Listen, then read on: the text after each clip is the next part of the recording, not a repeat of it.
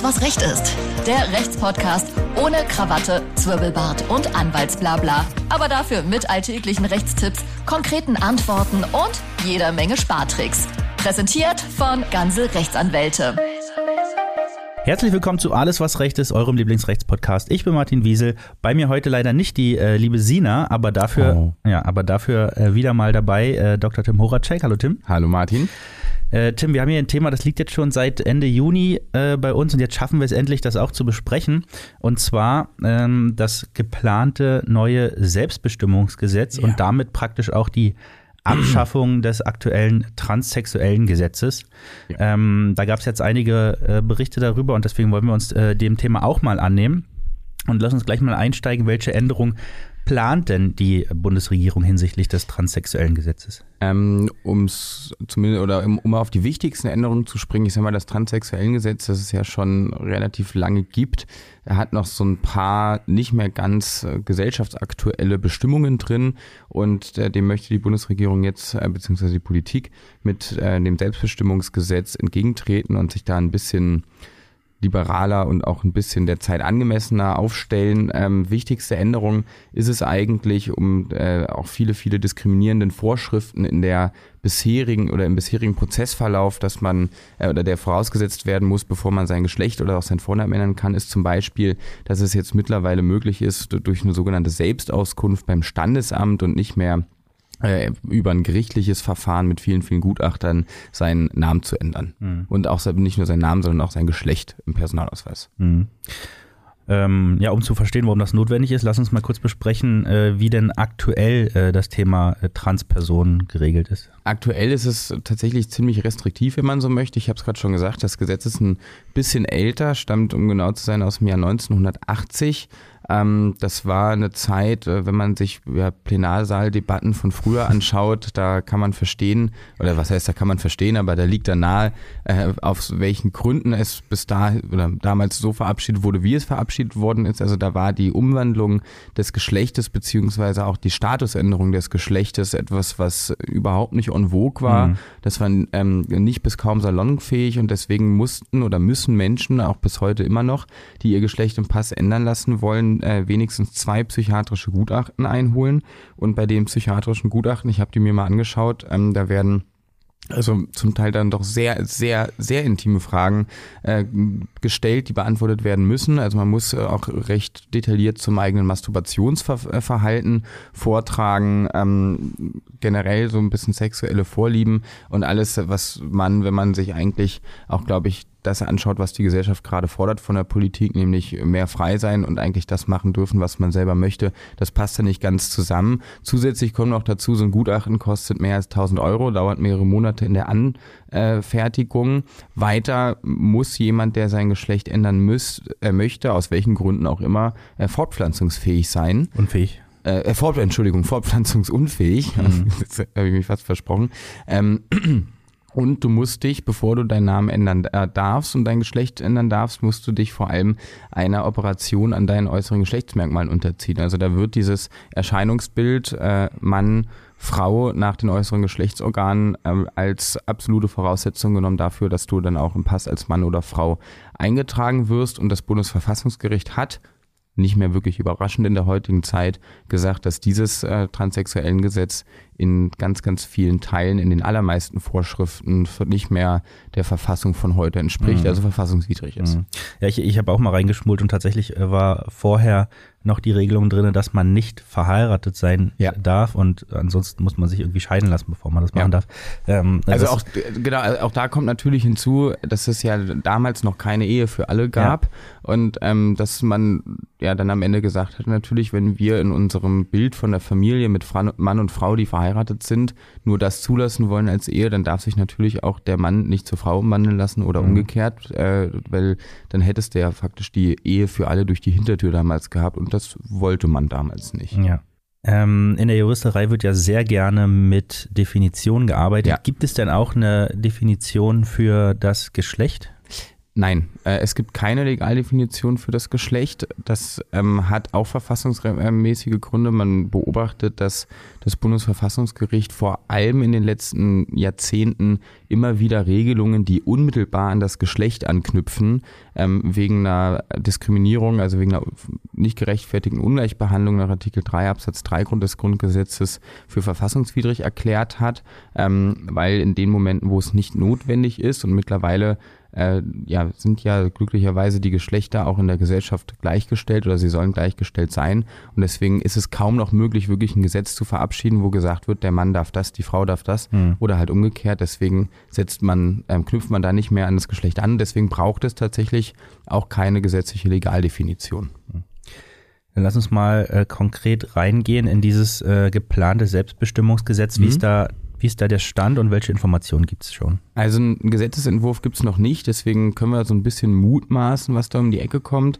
Äh, was man aber sagen kann, ist, dass äh, unsere Familienministerin, die Frau Paus und unser Justizminister, der Herr Buschmann, da in enger Zusammenarbeit ähm, Ende Juni so ein bisschen die ersten Eckpunkte mal vorgestellt haben. Aus der Vergangenheit lässt sich sagen, dass die zumindest im Groben dann auch tatsächlich Einschlag oder Niederschlag finden im Gesetzentwurf, der dann am Ende ins Parlament äh, kommt wichtigste Eckpunkten, die die, oder die wichtigsten Eckpunkte, äh, die die beiden da ähm, vorgestellt hatten, war, das hatte ich vorhin schon eingangs einmal erwähnt, dass die rechtliche Änderung des Vornamens und auch des Geschlechtseintrages im Personenstand äh, zukünftig beim Standesamt möglich sein soll. Also du musst nicht mehr wie früher äh, zu einem Gericht und es ist halt die Selbstauskunft der Person ausreichend. Du musst also nicht in die oder auf die Güte von irgendwelchen Richtern oder Gutachtern ähm, hoffen, dass sie da nach einer psychologischen Untersuchung deinem Wunsch nach Geschlechtsumwandlung, lieber Martin, auch entsprechen. Mhm.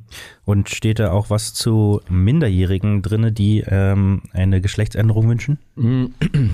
Also stehen sowieso noch nicht, weil mhm. wir haben noch keinen Entwurf. Äh, aber auch da ähm, haben sich die beiden so ein bisschen schon mal oder haben schon mal was durchblicken lassen. Man knüpft da an den an die allgemeinen Regelungen im BGB an also in unserem Zivilrecht. Äh, und das bedeutet nichts anderes, als dass du unter 14 Jahre noch überhaupt nicht geschäftsfähig bist und äh, zudem, also äh, ja, in diesem Zeitpunkt der Geschäftsunfähigkeit dann auch keine eigene Erklärung abgeben darfst. Ähm, bist du über 14, also partiell geschäftsfähig, dann darfst du zumindest mit Zustimmung deiner Eltern auch eine entsprechende Geschlechtsumwandlung oder eine Geschlechtsänderung und auch eine entsprechende Namensänderung äh, dir da beim, beim Standesamt wünschen, wenn man so möchte, die Erklärung abgeben. Äh, über die Persönlichkeitsrechte, das ist dann, wenn du zwischen 14 und 18 bist, also noch nicht volljährig, aber schon ein bisschen was kannst, da bist du immer auf die Zustimmung deiner Eltern angewiesen. Wenn die ihre Zustimmung verweigern, kann man allerdings die Zustimmung dann auch amtlich ersetzen, wenn es nämlich offensichtlich den Interessen des Kindes widerspricht, was die Eltern da machen oder es keine vernünftigen Gründe gibt, die dagegen sprechen. Was für Transpersonen natürlich immer ein ganz großes Thema ist, äh, sind die geschlechtsangleichenden äh, medizinischen Maßnahmen. Mhm. Werden die Hürden durch dieses, ähm, durch dieses neue Selbstbestimmungsgesetz herabgesetzt? Gibt es dazu Informationen? Also soweit ersichtlich zumindest noch nicht. Dieses Selbstbestimmungsgesetz äh, beschränkt, möchte man gar nicht sagen, weil es ist ja recht weitgehend, wenn man sich die Änderungen anschaut, aber bezieht sich in erster Linie wirklich auf die Möglichkeit der Änderung deines Vornamens ähm, und deines Geschlechtseintrages selbst. Das wird im Personenstandsregister neu geregelt. Über die geschlechtsangleichenden medizinischen Maßnahmen ähm, gibt es wahrscheinlich keine wirklichen Regelungen. Das ist allerdings auch gar nicht so verkehrt, zumindest wie ich finde, weil ähm, da sind dann im, im Endeffekt ähm, ja, ärztliche äh, Richtleitlinien entscheidend, an denen man sich orientieren muss. Also da ist es ja tatsächlich auch nicht so, dass aus oder zumindest nach meinem Dafürhalten nicht so, dass die momentanen Hürden bis zu einer Geschlechtsumwandlung politisch motiviert sind, sondern das sind dann tatsächlich medizinische und ärztliche Entscheidungen. Mhm. Und da will man, soweit es, oder so sieht es zumindest danach gerade aus, nicht eingreifen. Mhm. Jetzt gibt es, äh, da bin ich mir sicher, auch Kritiker dieses Entwurfs. Ja. Ähm, die werden vielleicht anführen, dass die Gefahr besteht, dass Menschen äh, ständig äh, ihren Geschlechtseintrag ähm, im Pass hin und her ändern. Ähm, meinst du, ähm, da gibt es einen Punkt? Also erstmal ähm, würde ich sagen, und wenn, hm. ähm, also interessiert vielleicht am Ende die, die arbeitsrechtliche Abteilung dein, deines Unternehmens, weil die ständig bei Personio oder anderen äh, Software, ähm, HR-Softwares dann äh, auch eine, um, äh, also auch eine Umtragung vornehmen können statistisch gesehen ist es wahrscheinlich eine unbegründete Sorge. Also ähm, man hat in den vergangenen Jahren ja in vielen Ländern auch schon immer wieder Liberalisierung dieser Umwandlungsmöglichkeiten und der dortigen Vorschriften erblicken können. Und was immer gleich geblieben ist, also da stagniert tatsächlich so ein bisschen die Quote, ist, dass die Anzahl der Personen, die sich das Geschlecht einmal haben umschreiben lassen und dann wieder auf ihr ursprüngliches, ursprüngliches Geschlecht zurück umschreiben lassen wollen, die liegt konstant bei circa 1%. Mhm. Und da haben auch ähm, ja, keine Lockerungen weder hier noch in anderen Ländern irgendwas dran gerüttelt an dieser Zahl. Äh, schaut man in andere Länder mit Selbstbestimmungsgesetz äh, oder mit solchen Gesetzesregelungen, die dann dem wahrscheinlich kommenden hierzulande entsprechen, ähm, kann man auch keinen wirklichen Anstieg willkürlicher mehrmaliger, äh, mehrmaliger Änderung des Geschlechtseintrages beobachten. Außerdem, das weiß ich nicht, ob das die Kritiker jetzt ruhig stimmen wird, mhm. aber es wird eine Sperrfrist von, von einem Jahr, mhm. ähm, wird es wahrscheinlich geben. Das bedeutet, wenn du dich einmal gesagt hast, ich möchte Martina heißen und eine Frau sein, dann musst du wenigstens zwölf Monate warten, bis du wieder Martin heißen mhm. und ein Mann sein darfst. Ähm, also ja, ob das dann tatsächlich dieses eine Jahr von Entscheidung sein sollte, da müsste man mal schauen, nach wie vielen Monaten diese ein Prozent sich zurück ja. ähm, ändern lassen wollen. Aber tatsächlich glaube ich, dass man da auch als Kritiker entspannt sein kann und keine Überlastung der Behörden fürchten muss. ähm, du hast gerade andere Länder erwähnt. Hast du da Informationen, in welchen Ländern es sowas wie ein Selbstbestimmungsgesetz Selbstverständlich. Absolut. Natürlich. Also äh, wir haben, wenn man das mal so vergleicht mit den Regelungen, die bei uns kommen, woll, kommen werden, wahrscheinlich in etwa zwölf Länder, die vergleichbare Gesetze haben. Vorreiter ähm, hat mich ein bisschen verwundert in der Vorbereitung war Argentinien. Mhm. Die haben 2012 als allererstes Land die Möglichkeit eingeräumt, ähm, ihren Bürgerinnen und Bürgern, dass die dort per Selbstauskunft den Geschlechtseintrag ändern können. Ähm, ähnliche Gesetze, ohne es jetzt mal komplett runterspulen zu wollen, aber zum Beispiel in Malta, Dänemark, Dänemark Luxemburg, Norwegen, Uruguay, Schweiz, also überwiegend ähm, europäisch und äh, mit Uruguay dann ja auch schon wieder ein paar mhm. Südamerikaner mhm. dabei. Also mhm. da aus welchen Gründen auch immer Europa und Südamerika als Vorreiter. Ja. Ähm, Nochmal äh, aus der Sicht vielleicht der Kritiker. Ähm, es oder ich meine auch gelesen zu haben, ob es da äh, Vorbehalte gibt, ob man sich nicht durch diese Geschlechtsänderungen vielleicht Vorteile erschleichen kann. Ich möchte dazu vielleicht kurz, äh, also das, ich weiß jetzt gar nicht, ob das so richtig äh, als Vorteil erschleichen äh, gilt, aber es gab ja jetzt äh, den Fall, der recht prominent durch die Presse ging und unter anderem äh, auf Bild.de, unserem, äh, äh unserem, unserem äh, Partner, an der Stelle vielleicht einmal gesagt, schaut euch doch mal das Verbraucherportal, das neue, das neue Verbraucherportal auf Bild.de an. Äh, das wird präsentiert von ganzen Rechtsanwälten. Ähm, wie dem auch sei, ähm, eine, eine Transperson ist eben in ein Frauengefängnis gekommen äh, weil sie sich als, äh, als Frau identifiziert hat und äh, hat dann dort ähm, mehrere Frauen geschwängert und wurde deshalb jetzt äh, doch in, ein, äh, in einen Männerknast gesteckt. Das ist jetzt der Vorteil. Das ist kein Vorteil, aber das ist im Prinzip äh, so eine Art, ähm, wie soll man sagen, Gefahr, die entstehen könnte, dass jemand vielleicht, äh, bevor er seine Gefängnisstrafe antritt, äh, als Mann, weil man es vielleicht im Frauenknast ein bisschen leichter hat, äh, sagt, er identifiziert sich jetzt doch als als Frau. Ich weiß jetzt nicht, ob man es im Frauenknast tatsächlich leichter hat. weiß ich auch nicht, war noch nicht dort. Ich war tatsächlich einmal, äh, einmal im Gefängnis, da haben wir ein, äh, da gab es ein Fußballturnier zwischen den verschiedenen ähm, Justizvollzugsanstalten Deutschlands. Mhm. Das war der Sepp Herberger Cup und da war ich als Schiedsrichter aktiv. Ah, ja. und da gab es auch eine Frauenmannschaft und okay. ähm, die haben sich also bravourös geschlagen mhm. und waren in vor allem auch körperlich nicht unterlegen. Also die haben da ganz schön zugelangt, ähm, was da die Zweikämpfe anging. Das vielleicht nur an der Stelle, also kann, könnte man drüber streiten, ob es ein ja. Vorteil ist oder nicht. Für einige wäre es mit Sicherheit einer. Ähm, ist eine super spannende Frage. Also so ein bisschen so, ja, ich möchte eigentlich lieber in Frauenknast und sage deswegen, ich bin eine Frau. Mhm. Ähm, soweit ersichtlich, zumindest noch nicht wirklich geregelt. Ich gehe auch davon aus, weil das ist ja was, auf das hat die Bundespolitik ähm, nur einen bedingten Einfluss. Das äh, ist dann auch häufig Sache der Länder, äh, wie sie da die, also wie sie mit den einzelnen Justizvollzugsanstalten umgehen und wie sie da die ganzen Voraussetzungen machen, wo man dann hingelegt wird. Aber zumindest in den Fällen, in denen es so beschrieben wurde wie du war, dass ich mich kurz vorher und dann vielleicht auch ohne eine ähm, Geschlechtsumwandlung vorher, also mir, ohne mich vorher einer Geschlechtsumwandlung zu, zu unterziehen, äh, dass ich dann wahrscheinlich, das wäre jetzt mein Gefühl, doch, doch eher im Männerknast lande, wobei wir vielleicht eher dann ansetzen müssten, darin gibt es noch einen Männer- oder einen Frauenknast. Mhm. Oder müssen wir da nicht dann doch mal eine Legaldefinition für das Geschlecht, zumindest bezüglich der Zuordnung mhm. in die einzelnen Gefängnisse, ähm, uns ausdenken. Ja. Oder, Oder ja. Also ich gehe mal davon aus, das Standesamt muss ja dann trotzdem seine Zustimmung geben zu dieser äh, Geschlechtsanpassung. Ja. Und äh, vielleicht werden dort dann diese, äh, diese Punkte kritisch äh, nochmal ähm, angeschaut. Durchaus möglich. Ähm, ich habe also so jetzt ad hoc spontan würde ich wahrscheinlich denken, dass es eher darauf ankommt, äh, in welches Gefängnis du gesteckt mhm. wirst, was dein, also wonach oder was deine äußeren Geschlechtsmerkmale sagen mhm. und nicht dein Pass.